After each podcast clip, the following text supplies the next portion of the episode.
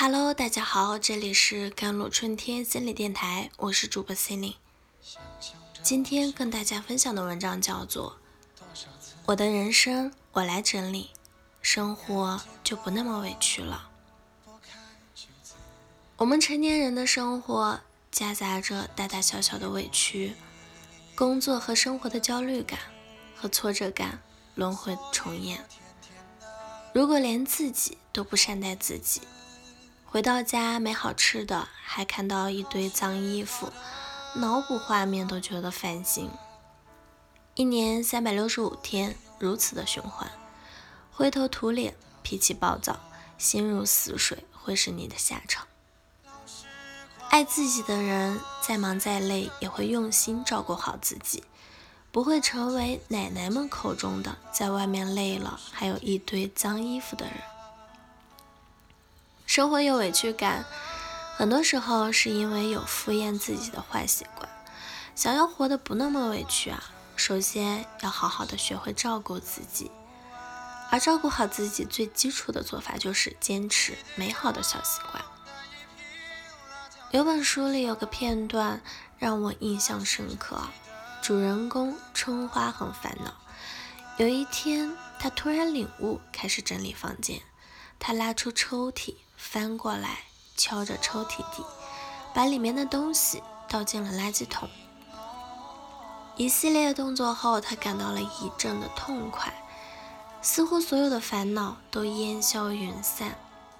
大概很多人跟女主。有同样的感受。当清掉家里的垃圾，叠好衣服，洗好床单，有股愉悦感涌上心头，连多巴胺也直线的上涨。可这种轻易就能分泌多巴胺的行为，不是很多人能做到。我以前往大学宿舍时，每到周末都会看到隔壁床位的室友。一大早的在洗衣台上洗七八条牛仔裤，一堆的衬衣，看着他搓衣服的落寂的背影，真想为他落泪啊！其他舍友因为习惯当天的衣服当天洗，此刻才能享受美好的周末，而他却心情疲惫的洗过去一周累积的衣服。可想而知，每周末他的心理阴影面积有多大。有些人习惯内衣裤堆到周末快没得穿了，才急急忙忙去洗；晚餐后的锅碗瓢盆啊，堆满了水槽，第二天要煮饭时才心烦气躁的去洗刷刷。工作上忙到冒烟，回到家还有一堆家务事要完成。既委屈又绝望。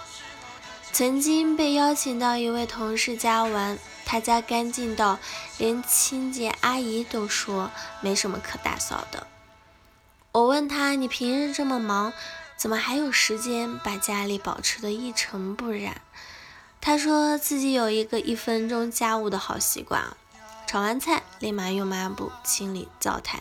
洗手洗脸后，即刻用抹布擦干净溅在洗手台上的水迹；刷牙的空隙，擦一擦洗手间的镜子；煮菜空隙，擦一擦冰箱门。因为常年保持这一分钟做家务的自律的习惯，他家每天都干净舒适，回家无需有做家务的压力，家被他打造的能装进疲惫肉体。和灵魂的温柔乡。有时候，一些随手能做到的小习惯，会让你在打拼一天后的生活变得更从容。就算在外面受了多大的委屈，只要回到干净舒适的小窝，躺在舒服的床上，感觉众生皆可原谅。能照顾好自己的人，都是能认认真真履行每个好习惯的人。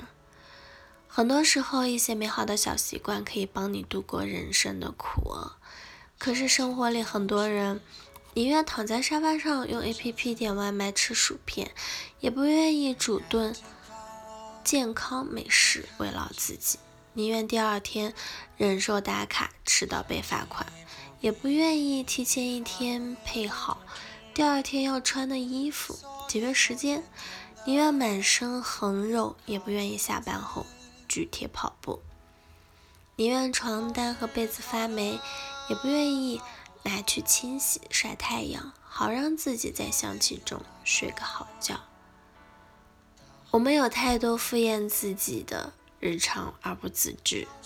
喜欢一书那句名言：无论怎样，一个人借故堕落，总是不值得原谅的。越是没有人爱，越要爱自己。一个人借故生活，也是不值得原谅的。在生活里，越受到委屈，越要爱自己。而爱自己，就要从坚持每一个好习惯开始。如果你感觉生活一团糟，想改变现状，不妨先以整理家具啊、为洗手做羹汤、听一首美妙的音乐作为奠基仪式，让好的习惯持之以恒，你的世界会逐渐变亮，心情会越发的明媚，令人委屈的空气也跟着变得稀薄。好了。以上就是今天的节目内容了，我是 c e l i n e 我们下期节目再见。